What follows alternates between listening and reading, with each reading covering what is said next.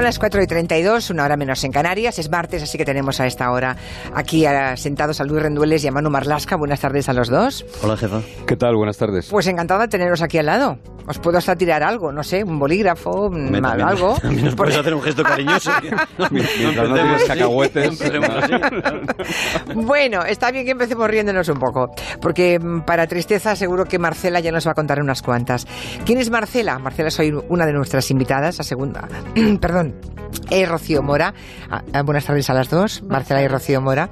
Eh, enseguida les contamos. Ya saben que una vez al mes, eh, Manu y Luis traen a este programa a personajes, digamos, del mundo oscuro, ¿no? Eh, o, un policía, un guardia civil, o un juez, o un psicólogo. Hoy de lo que proponen, y me parece muy interesante, porque creo que nunca habíamos hablado, ¿no? No, ¿Verdad que no? Hemos no, hecho no. algún territorio negro sobre Sí. alguna red de trata y Sí. hemos traído aquí a un policía que conoce bien Rocío, a un inspector jefe que se llama José Nieto, que está dedicado a eso en cuerpo y alma, a acabar con las redes de trata. Bueno, el caso es que eh, hoy tenemos a una víctima de una de esas redes de, de trata que, mm, bueno, que son eh, redes muy crueles que además dejan muchísimo dinero a, a los que, bueno, a los criminales que juegan con ellas, ¿no?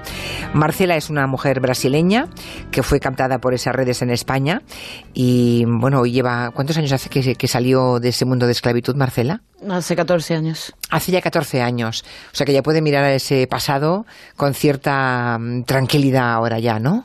Ah, ahora mismo sí. Con cierta entereza, con fuerza, con... Y a su lado está Rocío Mora, que es la presidenta de la Asociación de la Prevención y Reinserción de la Mujer Prostituta, que es un grupo de personas que ayudan a, a- a- primero a rescatar y luego sacar de, de esa esclavitud a mujeres como Marcela, ¿no? Sí, yo creo que hemos cambiado muchísimo. Eh, hace 35 años se hablaba de prostitución, ahora ya podemos hablar de trata, de explotación, de prostitución coactiva. Y yo creo que es fundamental porque eh, se ha producido una evolución. Es decir, las mujeres que nosotros nos encontrábamos, eh, muchas veces lo que decíamos es, lo hacen libremente, no lo hacen. Casi todas las mujeres que nosotros eh, estamos atendiendo son mujeres que son captadas en los países de origen, que son trasladadas y que son introducidas en aquellos lugares donde nosotros las estamos rescatando conjuntamente con cuerpos y fuerzas de seguridad del Estado. Yo creo que es fundamental el trabajo que se está haciendo eh, de manera coordinada, porque si no, eh, pondríamos en peligro a esas mujeres eh, que hoy están generando tanto dinero a estas mafias y, sobre todo, no podríamos dar esa atención integral y especializada desde APRAN. Vamos a contar un poco la historia de Marcela para situarnos de lo que estamos hablando, ¿no? ¿Cuántas Marcelas mm, de la de hace 14, 15, 16 años habrá hoy en España, Eh, chicas muy jóvenes que han venido engañadas a, a este país y que en este momento viven en régimen de esclavitud, así, sin más apelativos, ¿no? Porque eso es. Marcela, creo que tú estudiabas eh, para Derecho, ¿no? Para, para abogacía, estabas estudiando Derecho en tu país, en Brasil. ¿Y qué pasó? Bueno, yo era estudiante de Derecho y trabajaba en un bufete de abogados, ¿no? Como becaria casi, ¿no? Haciendo prácticas. Era secretaria. Secretaria, claro. Sí. Y me propuso el, el abogado, si yo, quisiera, si yo quería estudiar, él me ayudaba con la universidad. Entonces, debido a la crisis en Brasil, eh, acabé por perder trabajo, eh, pero yo quería seguir con la, con la Carrera. carrera y resulta que no, no ha sido posible. Me fui al paro y el paro no me costeaba ni la universidad ni los libros porque son carísimos, ¿no? Y creo que además tampoco tenías muy buenas relaciones con tu familia, ¿no? Sí con tu abuela, pero quizás no demasiado con tus padres y ellos tampoco estaban muy por la labor de ayudarte, ¿no? Bueno, la verdad es que mi familia nunca me ha querido, entonces esa es una herida que, que no creo que la vaya a cerrar tan pronto. Ya. Y, y la- el, vínculo, el vínculo que más tenía era con mi abuela. Entonces, eh, yo tenía, yo que- quería dentro de mí demostrar a mis padres eh, que yo sería capaz de, de, de vivir sin ellos. Y de salir adelante, y de acabar una carrera y, y de pronto aparece alguien, ¿no? ¿Cómo, cómo- cómo fue? Yo tenía una amiga que, que debido a la situación mía y la angustia que tenía, ella conocía a una señora que tenía agencias de trabajo, eh, según ella, en Europa, ¿no? Y entonces eh, me dijo que me pondría en contacto con esa señora y yo al principio yo he dicho que no, y digo, no voy a dejar mi vida aquí, mi familia, bueno, mi familia eh, personal, porque yo tenía pareja, entonces... ya vivías con tu pareja. Sí, ya vivía, ya era completamente independiente. Y he dicho, yo aquí no, no voy a dejar. Y entonces me ha dicho, bueno, pues piénsatelo. Lo pensé y como veía que ya no podía eh, costear, no podía pagar los gastos de casa con mi pareja, no podía hacer absolutamente nada, me sentí inútil. Entonces digo, la llamé otra vez y digo, pues ponme en contacto con esa señora y a ver qué propuesta me tiene que hacer. Te encuentras con ella en un café, creo, ¿no? Sí. Y te ofrece un trabajo en Europa, que era en, no sé si en España o en Portugal. Eh, en una cafetería. ¿En una fue. cafetería? Sí. Ella me propuso eh, servicio doméstico, ¿no? Eh, en Portugal. En Portugal. Porque en Brasil no somos hispanohablantes. Claro. Y entonces hay que empezar por algo para cogernos un poco de seguridad. Entonces dijo que mi primer sitio sería Portugal. Me, me dijo que cobraría 1.200 euros mensual y que el tiempo que me quedaría serían seis meses, que sería suficiente en esos seis meses a, a reunir el dinero para poder terminar los cuatro años de carrera que, que o sea, me tú- faltaban o sea, a tú mí. echaste cuentas y dijiste, vale, me voy medio año a Portugal, trabajo en servicio doméstico, eh, gano pues 8.000 siete- o 7.000 y pico euros en, en medio año y puedo volver y ya con eso puedo seguir viviendo y costeándome la carrera. Ese, ese digamos, fue tu, tu punto de arranque, ¿no? Eh, de eh, la, primera, la primera vez que me llamó yo no, no quise, que me quedé con miedo, ¿no? Y entonces, como tenía más relación con mi abuela, eh, le propuse, porque yo tenía miedo de atravesar todo el océano. Nunca había salido de Brasil, claro. No, nunca había salido de Brasil. Y, y mi abuela dijo, pues pruébalo, ¿no? Son seis meses, aquí tú perderás mucho si no intentas. Y entonces eh, contacté otra vez con ella, ella vino hasta eh, la casa de mis padres, Tu- empezó relación con, con mis hermanas, con mis sobrinas, con mi abuela, nos llevaba... Iba ganándose eh, la confianza de toda la familia. Y vale, entonces, eh, como, como generó confianza en mí, yo digo, vale, pues entonces, ¿qué es lo que tengo que hacer? Porque no me queda dinero del paro ni para costear mi pasaporte. Y me dijo, tú no te preocupes que nosotros te, te arreglamos todo para que tú puedas, eh, puedas emprender el viaje. Me te, dan- te dan- te- te hacen, te arreglan el pasaporte, digamos, te dan un billete de avión, ¿no? Ajá. Y, y- y te vienes a... y aterrizas en Vigo, creo. me dieron contactos, ¿no? De, de personas que ya vivían aquí, eh, una reserva de hotel, porque vinimos como turistas, ¿no? De, de Latinoamérica. Y, y- y en este día de- del embarque, eh, me acuerdo que ella nos dijo que no teníamos que andar en grupo para no levantar sospechas a, o sea que en el a la aeropuerto, policía en el aeropuerto erais un grupo de chicas jóvenes, todas, de brasileñas. El último No día que estabas- nos eh, reunimos, que yo creí que era solo yo, éramos, eh, era yo y más siete mujeres. O sea, ocho chicas, todas imagino veinteañeras, ¿no? Sí. O todas veinteañitos más sí, o menos. porque en esta época, estamos hablando de 2004-2005, la demanda eran mujeres brasileñas. Ya.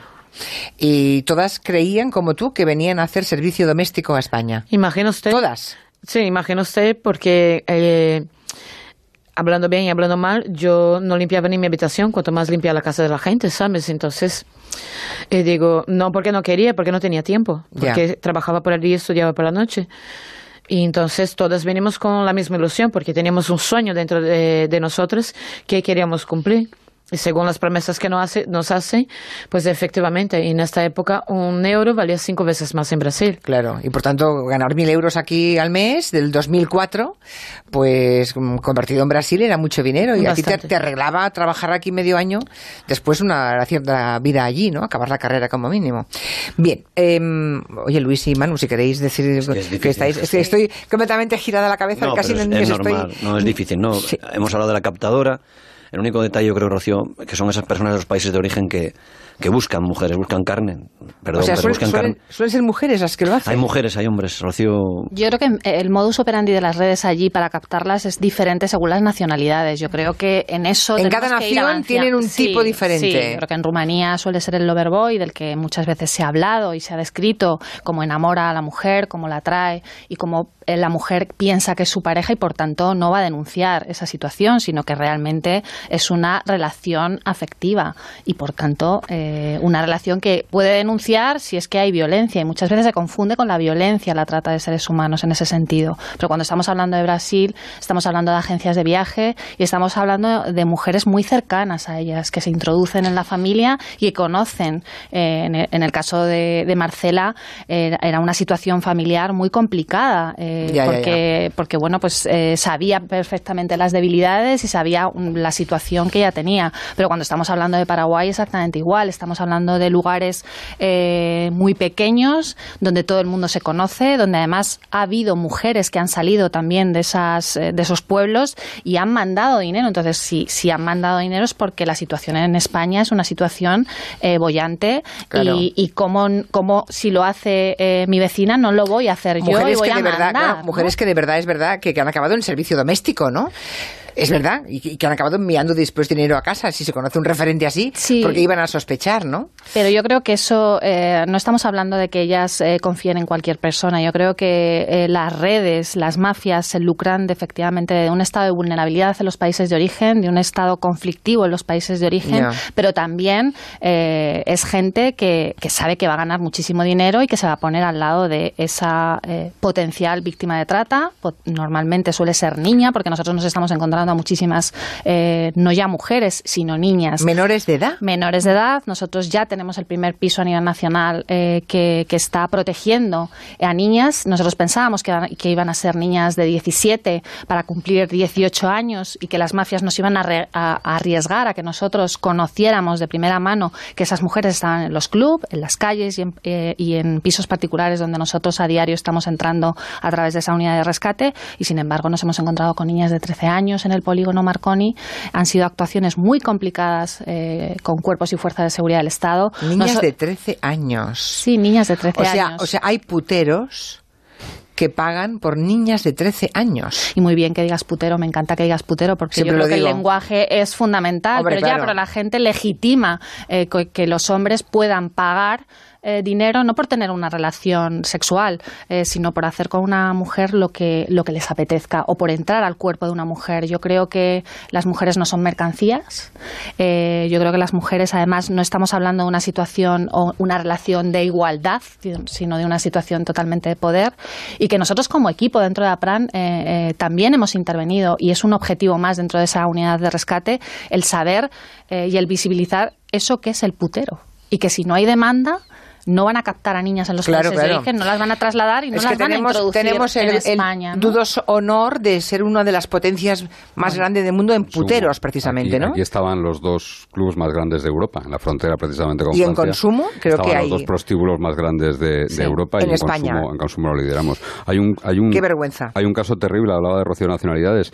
Eh, las mujeres nigerianas acaban de cumplir su deuda si consiguen que ellas, las tratadas, eh, Mm, vayan a su pueblo y consigan convencer a otras chicas para que hagan lo mismo que ellas. Y así las liberan finalmente las mafias. Pero tienen que traer a gente joven, generalmente, y a veces incluso de su familia. Ah. Qué espanto. Volviendo a la historia de, Marcela. El caso es que tú eres una chica de 20 años, que crees que vienes a trabajar en el servicio doméstico un tiempo y aterrizas en Vigo, separadas las chicas, las siete con las que os encontráis en el aeropuerto, porque os dicen que os camufléis, que sois turistas y por tanto no podéis viajar las siete juntas. Bien, aterrizáis en Vigo, ¿qué, qué ocurre en ese momento? Bueno, es importantísimo prestar atención eh, y saber la ruta que hace eh, cada mafia porque es el modus operandi, ¿no? Y entonces cuando cierra un lado, eh, pues ellos van por otro. Yo viví en São Paulo, entonces fue São Paulo, Francia, Francia, Vigo.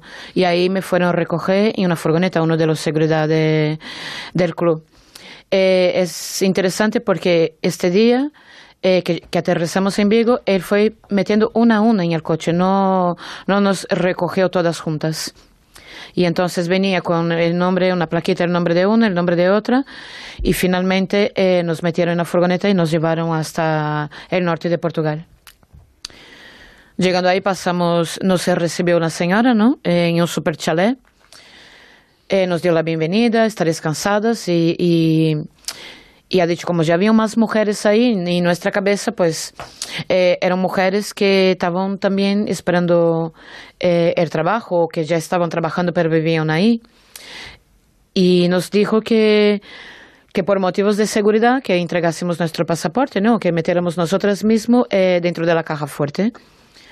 Como ya habíamos tenido confianza previamente con la captadora en Brasil. Y hasta ese momento os trataban con amabilidad, ¿no? No, una semana entera. Una semana entera muy amables. Muy amables, nos, nos daban de comer, nos llevaron a conocer diversos sitios de Portugal y, y claro, nos sentimos eh, europeas, ¿no?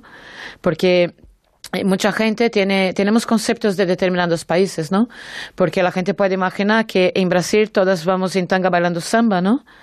Y nosotras de ahí para acá, pues pensamos que en España todas van vestidas de flamenco y bailando y cantando. Sí, sí, los tópicos. Entonces es esta visión que tenemos.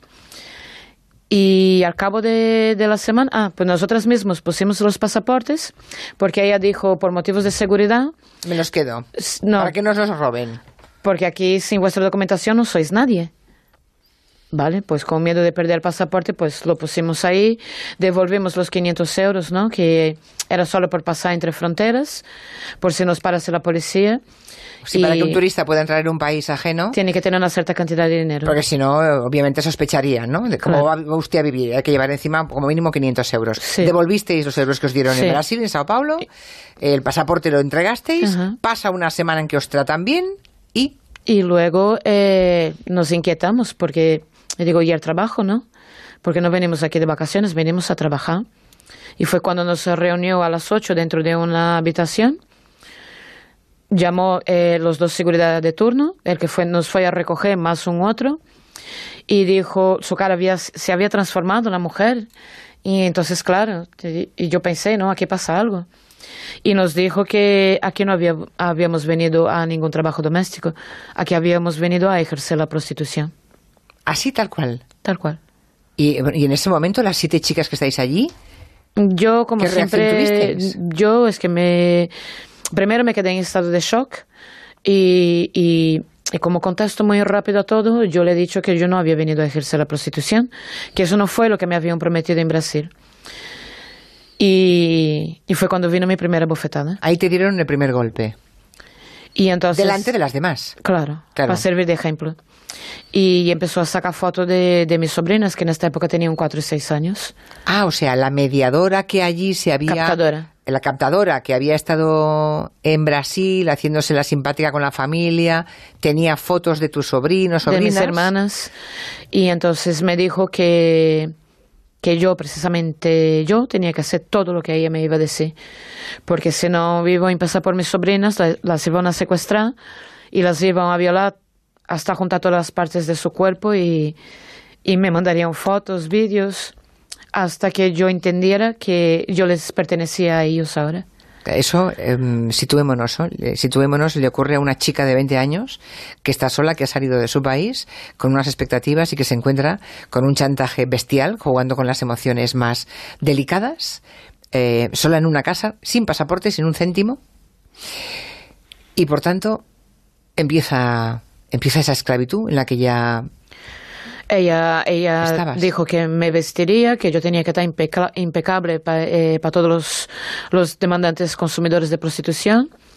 Y entonces empieza, nos dijo también que nuestra deuda era de 5.800 euros y, y, tenía una lista de todos los gastos que habíamos tenido durante toda esta semana. O sea, la semana de vacaciones. Sin vacaciones, dice. Dice todo esa semana de vacaciones previa, digamos. Todo incluido en nuestra deuda. Ya. Así que debíais ya casi 6.000 euros. O más o más. Y luego también eh, peluquería, eh, manicura, porque nos decía que, que los poteros eh, les gustaban mujeres bien perfumadas, bien arregladas, ah, y que por cierto que no nos olvidáramos nunca de sonreír, que siempre estuviéramos a gusto.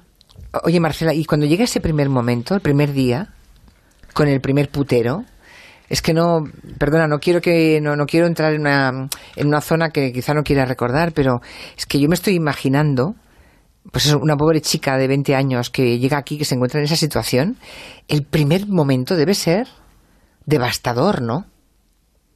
Porque ¿qué, qué, haces? Te meten en una habitación, aparece un tío No, no, porque en los clubes de carne funciona diferente. Nosotras estamos eh, expuestas ahí, como en una carnicería. Entonces, viene, porque es así, funciona así. Cuando llega un grupo de mujeres nuevas, la tendencia del de, de, puticlub es llenarse de hombres, porque ellos demandan carne nueva. O sea, avisan a los clientes, a los puteros. Sí, ponen y, Los, y los clientes habituales van a ver la carne nueva. Carne nueva. Entonces, eh, lleno de hombres. Entonces, estamos expuestas ahí a, todos los que entran. Y entonces el putero elige, pues esta me gusta más que la otra, pues esta. Y entonces funciona así. Y claro, al primer momento yo no me quería mover porque digo, pero yo no sé ni qué estoy haciendo aquí. Pero claro, siempre venía la vocecita esa, tienes que moverte, o la camarera, o el encargado, que no te olvides que tienes una deuda y tienes sobrinas. Ah, y sonríe, por favor, ¿eh? Y entonces, debido a, la presión, a las cadenas mentales que nos crean, pues tenemos que hacer exactamente lo que ellos nos dicen. del primer día yo no, yo prefiero no hablar. Ya. Bueno, Perfecto, lo entiendo perfectamente. Y así pasan eh, no sé cuánto tiempo. 21 días en cada club nos quedamos. 21, 21 días en cada club. Claro, porque tiene que, moverse, claro, porque si no los Para los ser poteros, para los nuevos. Efectivamente, si no los poteros no acuden. Y llegas a España porque te llevan a Sevilla después, ¿no? Porque yo llegué a escuchar de determinados poteros que si quisiera ver siempre la misma cara se quedaría con su mujer en casa. Y hubo una gran redada y resulta que me escondieron porque yo estaba recién eh, llegada a Portugal. Nos llevaron a un piso franco de una de las mujeres del personeta y a los tres días se personó él allí y dijo que no podía tener su mercancía parada porque estaba perdiendo dinero. Y fue cuando me llevó a Sevilla. La mercancía eras tú, claro, entre otras. Yo y más dos chicas. La mercancía parada. ¿En qué momento? Bueno, y, pasan cuántos años? ¿Cuánto tiempo estás eh, haciendo de prostituta? ¿Obligada a hacer de prostituta, Marcela, en total? Total, eh, reunión entre eh, Portugal, Sevilla y Madrid, eh, casi un año. Un año. Un año en el que además te drogas.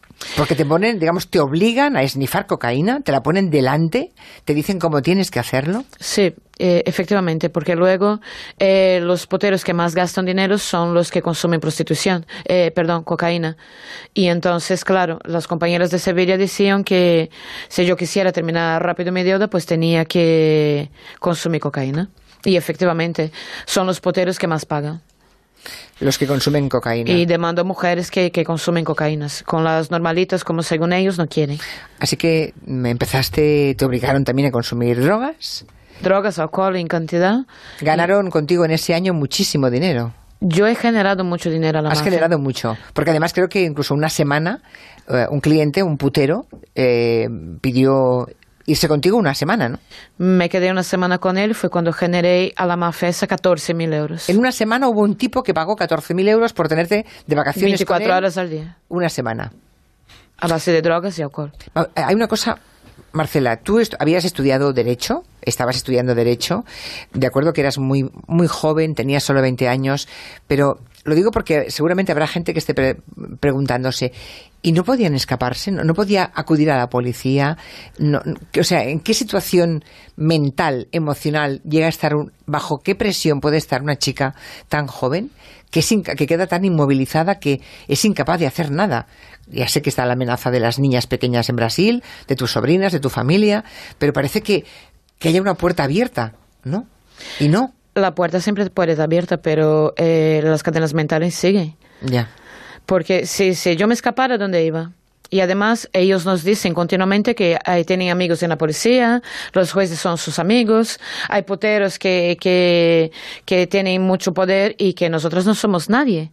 Ya. ¿Y a dónde, dónde iría yo en este momento? ¿Quién me conocía? Por lo que hemos sabido, es verdad que algunos policías corruptos en algunas zonas de España efectivamente son puteros. Y van gratis, además. Policías, periodistas y de y todos. Ah, periodistas también. Imagino. Ay, qué bien. Sería estupendo que se publicara la lista. Me encantaría. No quería, no querría acabar, y falta poco, Julia. Sin, contar la, la, parte buena de todo esto, que es cuando Rocío, sí, es que, entonces era voluntaria... Me he olvidado del reloj. Rescata, rescata con otras compañeras en Barcelona. Sí. Y como están haciendo eso ahora mismo en Madrid y como han rescatado, rescatan personas y, esa parte me interesa mucho porque Marcela hoy es una rescatadora también. Sí, Marcela, digamos, ahora ayuda a Rocío, ¿no?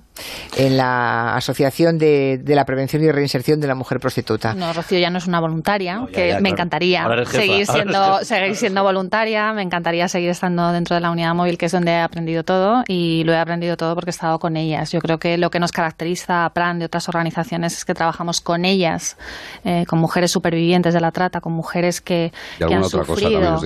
Eh, la explotación. Gracias, Manu. Eh, y desde luego, eh, si no fuera ese trabajo tan, tan al lado de estar a, su lado, pues no llegaríamos a 1.300 mujeres anuales y a 280 diarias. Y 280 mujeres. Sí, solo en la Comunidad de Madrid. Solo en Madrid, madre Entonces, Yo creo ¿Y cómo llegáis a ella, Rocío? Porque claro, viendo la situación que describe Marcela, franquear eh, esas cadenas, ¿no? esos muros no es nada fácil para hay Que, hay que buscarlas. Yo creo que hay que hacer un trabajo proactivo y yo creo que tenemos a las mejores. Cuando tienes a supervivientes haciendo ese trabajo de búsqueda en, las calles, en los polígonos industriales y sobre todo en pisos particulares. Yo creo que el entrar en casi 480 pisos particulares solo en la Comunidad de Madrid, eh, pues diferencia eh, muchísimo a la cantidad de mujeres que estamos viendo, a las niñas que estamos rescatando y sobre todo ese trabajo que se hace porque 12 supervivientes de la trata hacen el trabajo de llamar a todas esas puertas, de encontrar y hacer un mapeo para, para saber dónde, dónde están y qué trabajo es el que hay que hacer de información. Si ellas no se introdujeran en esos lugares, nosotros no llegaríamos a esas mujeres y desde luego los profesionales, eh, date cuenta que no haríamos ese trabajo porque es un trabajo peligroso, es un trabajo además que a nivel eh, cultural están adaptando toda esa información que nosotros estamos dando y a nivel idiomático. Yo creo que nos hemos olvidado de eso, pero es súper importante cuando alguien que ha pasado por esa situación te cuenta yo he salido de ahí y hoy tengo una nueva vida, eso es muchísimo más fuerte eh, que el que yo como profesional vaya y las cuente, eh, que, todo es magnífico en APRA. Que además ayudáis a que tengan esa nueva vida, claro, porque no solamente arrancarlas de ahí. No solo es el rescate, sino es, bueno, pues es eh, ese apoyo, esa inserción sociolaboral, esa formación y esa protección. Nosotros tenemos 20 plazas de alojamiento, 5 de cinco plazas son para menores de Yo creo que hemos hecho en estos eh, cinco últimos años muchísimas cosas, pero hemos logrado que, bueno, pues que se esté mirando de frente, que ya no se, eh, se hable de planes eh, contra la trata, sino que se hable y que se tenga como perspectiva el crear una ley, es decir, que no haya un principio y un final para luchar contra la trata, sino que con esta ley consigamos que efectivamente se mire de frente y se sume. Y sobre todo yo sí que quiero hablar de ese trabajo coordinado, que no, que no lo hacemos no solo con supervivientes, no solo dentro de nuestra organización en distintos puntos de España donde sabemos que es destino de víctimas de trata. Yo creo que es importantísimo eh, estar unidos con cuerpos y fuerzas de seguridad del Estado, con cuerpos especializados que están a nuestro lado, que eh, están muy formados, que se forman a diario, que esa formación es continuada y también eh, fiscalía. yo creo que es fundamental para que estas mujeres puedan sentirse apoyadas, puedan hacer esa declaración y no se las esté permanentemente poniendo sobre la espalda que si ellas no declaran, no se puede hacer eh, un, eh, Eso es muy importante. positiva. O sea, que de, oficio, que... de oficio la justicia tome cartas. Sí, porque Que la fiscalía tome cartas, está claro. Está y porque además esto no deja de ser ya por el Pacto de Estado una forma más de violencia contra la mujer. Y yo creo que eso es lo que tenemos que, eh, que decir. Pues se me ha hecho el tiempo muy corto. He pasado media hora volando y me he quedado con cientos de preguntas pendientes, pero podemos retomarlas en cualquier otro momento. Pues Marcela, bienvenida a la nueva vida. Muchas gracias. Gracias por venir. Rocío Mora, muchas, gracias, por vuestra labor. Gracias. A ti, hasta luego. Manuel Luis, adiós. Adiós. Tiempo de noticias, son las cinco.